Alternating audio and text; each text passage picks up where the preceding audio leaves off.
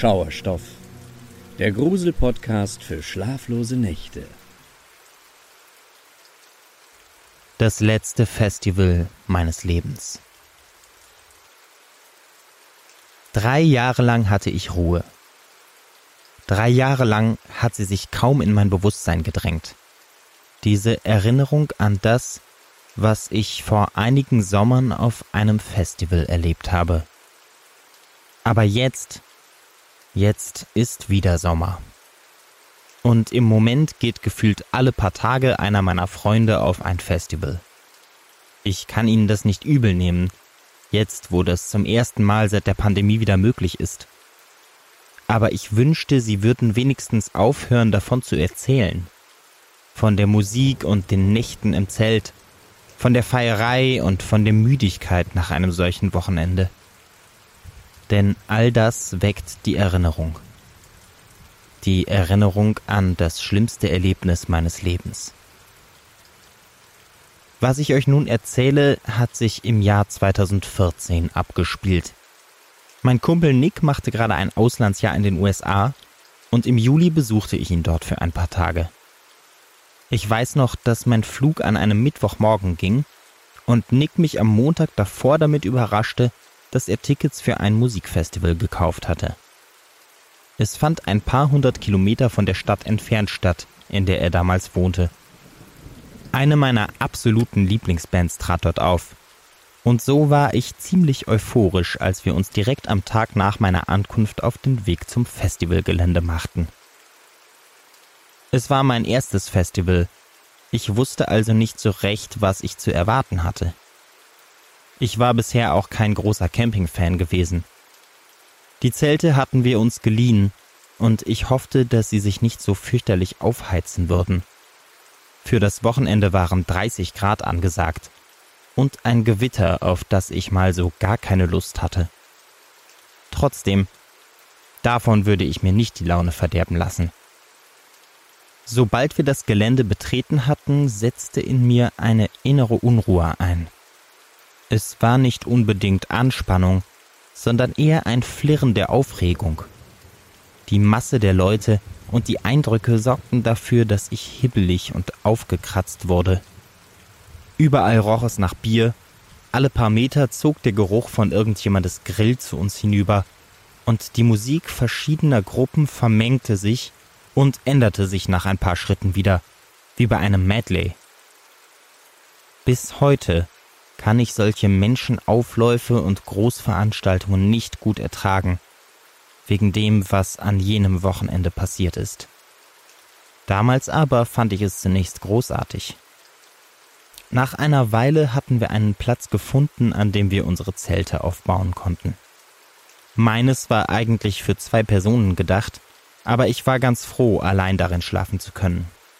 Bei den Temperaturen, die da auf uns zukamen, auch noch die stickige Zeltluft mit jemandem teilen zu müssen, kam mir nicht sonderlich verlockend vor.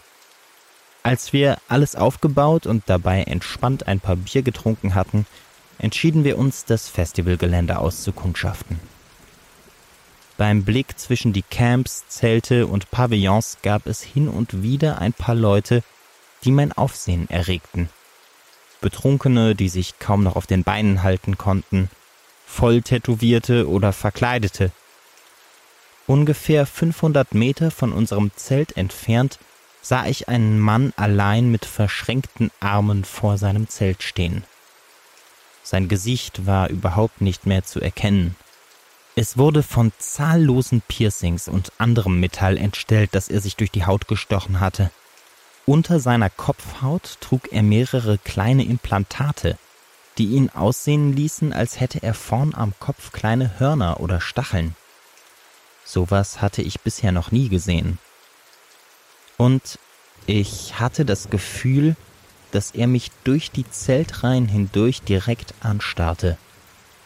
Aber da er auch über den Augen Piercings trug, konnte ich mir das genauso gut eingebildet haben. Nach wenigen Metern hatte ich den Typen schon wieder vergessen, und wir kamen auf eine Straße mit Essens- und Verkaufsständen. Ich bemerkte, dass die Leute hier anscheinend einen kleinen Hang zum Esoterischen hatten. Es gab einen Stand für Heilkräuter und einen für Traumfänger, sogar einen zum Kartenlesen. Naja, ob Festivalbesucher da die richtige Zielgruppe sind, dachte ich. Schließlich waren die doch vor allem mit Tanzen und Biertrinken beschäftigt. Es passierte zum ersten Mal, als wir am Stand mit den Traumfängern vorbeiliefen. Einen Meter rechts davon stand eine mittelalte Frau in kurzen schwarzen Klamotten. Sie hatte den Kopf in den Nacken gelegt und sah nach oben. Beziehungsweise sie sah nicht nach oben, sie wurde von einem Wirkanfall geschüttelt. Ich hörte ein Gurgeln, hörte, wie sie nach Luft rang und machte einen Schritt in ihre Richtung, fest entschlossen, ihr zu helfen. Doch in dem Moment hörte das Geräusch auf. Die Frau richtete ihren Kopf auf, sah mich an und lächelte? Ich war verwirrt. Lukas, alles okay? hörte ich Nick neben mir fragen. Verunsichert sah ich ihn an. Ja, hast du das gesehen gerade? fragte ich, während wir weitergingen. Aber Nick hatte nichts bemerkt. In den nächsten Stunden vergaß ich die Frau und gab mich der Musik hin. Konzerte waren an diesem Abend zwar noch nicht, aber gefeiert wurde natürlich trotzdem schon. Als wir spät nachts zurück zum Zelt liefen, merkte ich, dass ich betrunkener war, als ich beim Tanzen gedacht hatte. Der Weg zurück dauerte eine gefühlte Ewigkeit. Doch als wir kurz vor unseren Zelten waren, blieb ich wie angewurzelt stehen. War da gerade jemand aus meinem Zelt gelaufen? In der Dunkelheit konnte ich kaum etwas erkennen.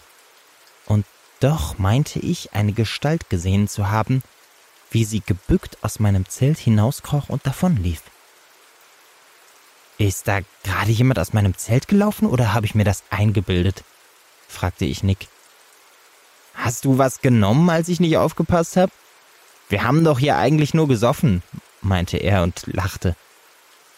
Fitzbold, ich dachte, ich hätte da gerade jemanden langlaufen sehen.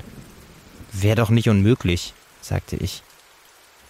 Im Zelt schaltete ich die Taschenlampe an, die ich mitgenommen hatte, und durchsuchte meine Sachen. Aber es schien alles da zu sein, wo es hingehörte. Ich legte mich auf die Isomatte und versuchte die Augen zu schließen. In meinem Kopf drehte es sich ein wenig, und draußen hörte ich den Lärm der feiernden Leute. Und nach ungefähr einer halben Minute meinte ich auch wieder, dieses Geräusch zu hören. Ein Röcheln, das sich zwischen die lachenden und singenden Stimmen mischte. Aber schnell war ich eingeschlafen. Mein Kopf brummte, als ich am nächsten Morgen aufwachte. Die Sonne knallte mit voller Wucht auf mein Zelt, und es dauerte eine halbe Stunde, bis ich einen klaren Gedanken fassen konnte. Dann aber begann ich mich auf die Konzerte zu freuen, die an diesem Tag anstanden. Vor allem auf das meiner Lieblingsband, die am Abend spielten.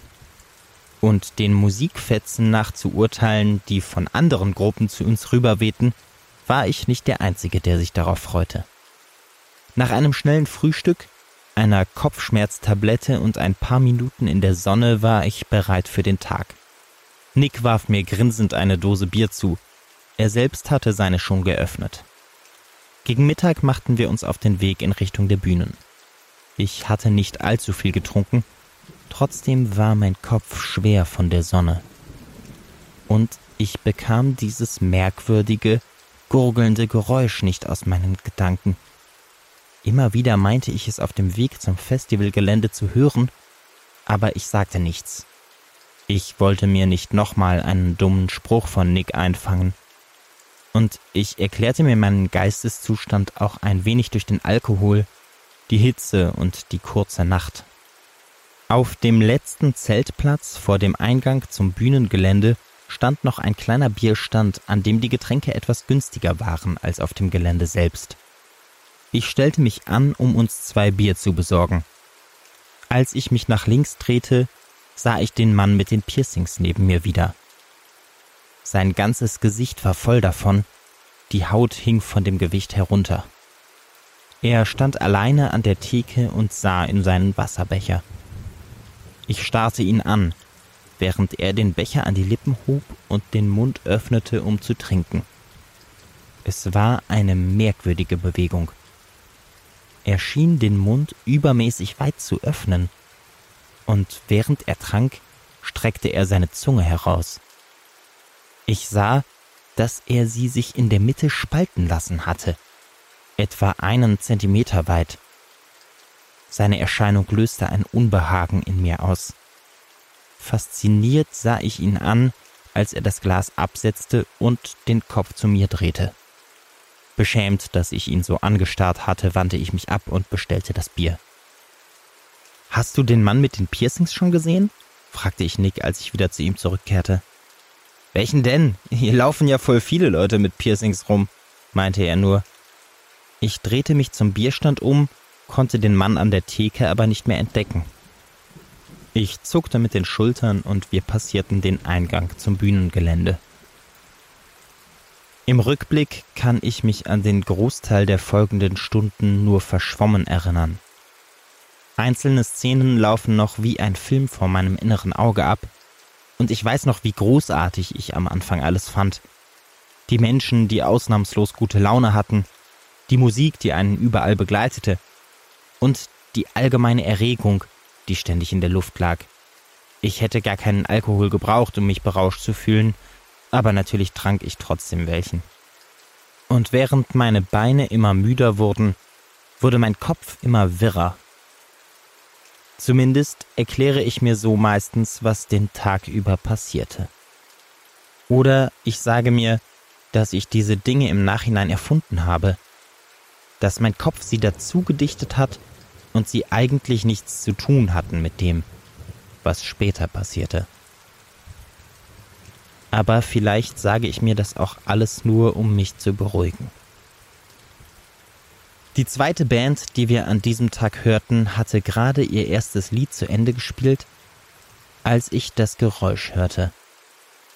Es war dem Gurgeln oder Röcheln ähnlich, das ich zuvor schon wahrgenommen hatte.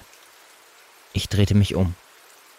Drei, vier Reihen hinter mir stand ein mittelalter Mann, vielleicht in seinen Vierzigern beinahe etwas zu alt für das typische Festivalpublikum. Wie die Frau am Vortag hatte er den Kopf in den Nacken gelegt und röchelte, als bekäme er keine Luft mehr.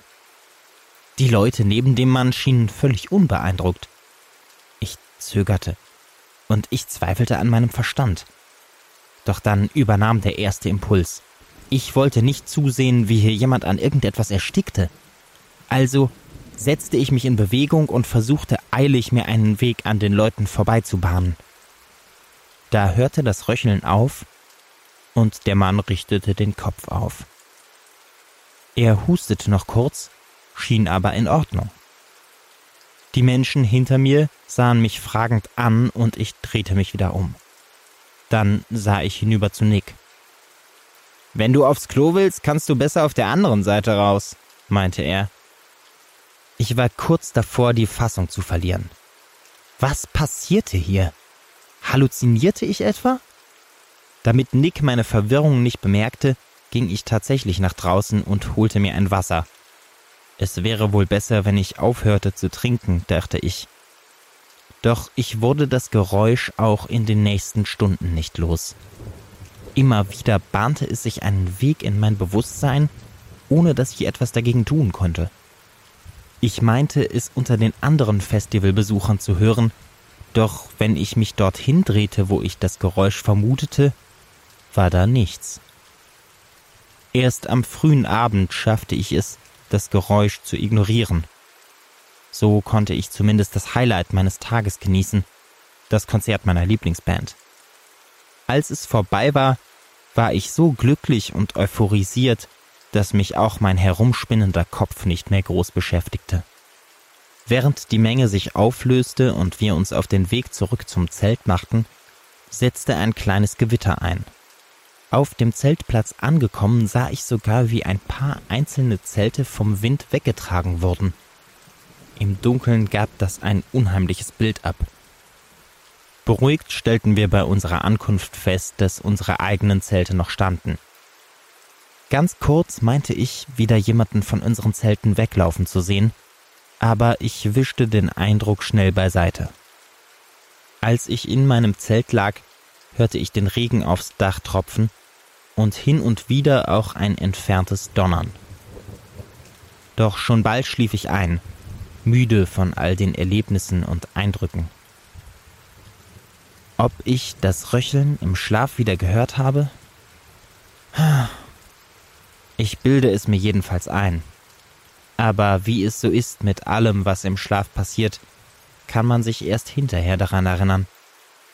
Und vielleicht, vielleicht glaube ich auch nur etwas gehört zu haben. Es war die Hitze, die mich weckte. Obwohl es am Abend gewittert hatte, fühlte es sich noch wärmer an als an den Tagen zuvor. Die Luft im Zelt schien zu stehen. Ich setzte mich auf und sah, dass jemand neben mir lag. Wie frech war das denn, dachte ich. Da hatte sich jemand einfach in ein fremdes Zelt gelegt, vielleicht weil er zu betrunken gewesen war, um sein eigenes wiederzufinden. Hey!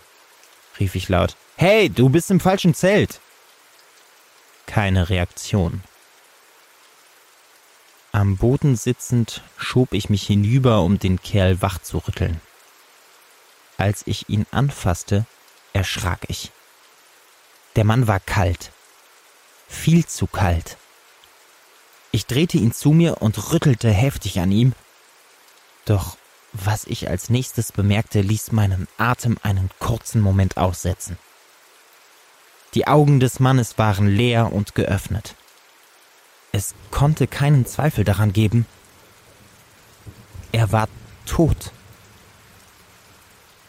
Ich spürte, wie mir schwarz vor Augen wurde und stützte mich auf dem Boden ab, um nicht nach hinten wegzukippen.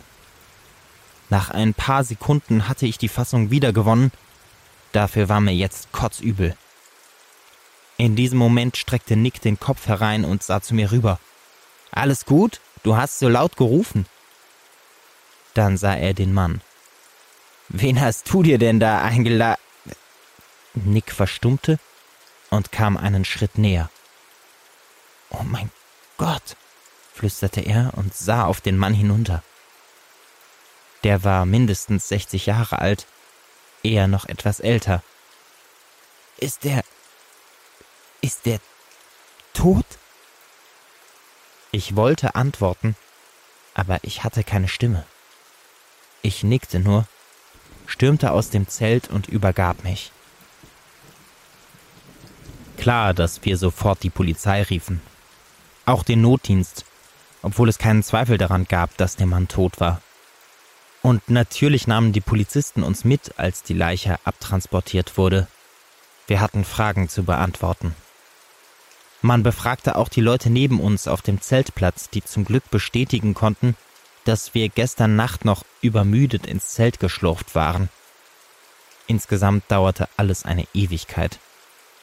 Bis irgendwann einer der Polizisten telefonierte und im Anschluss zu uns kam. Der Mann ist schon drei Tage tot, erklärte er uns. Er wird seit gestern Abend in einer Leichenhalle vermisst.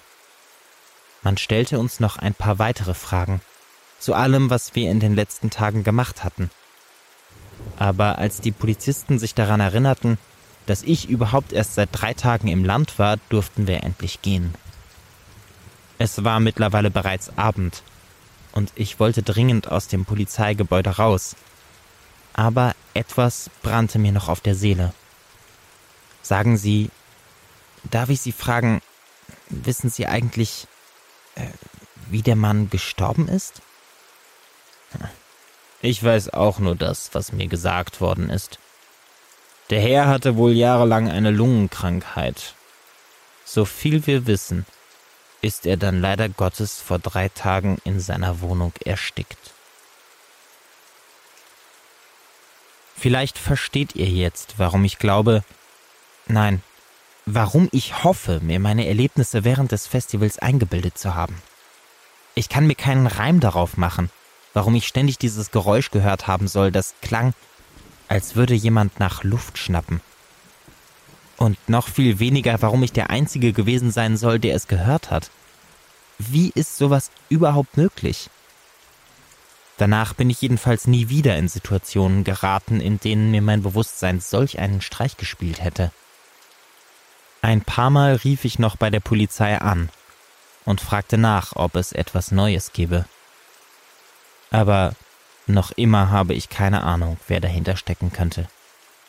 Wer mir eine Leiche ins Zelt geschmuggelt haben könnte und vor allem warum. Was ich sicher weiß, ist nur, dass ich vermutlich nie wieder in meinem Leben ein Festival besuchen kann.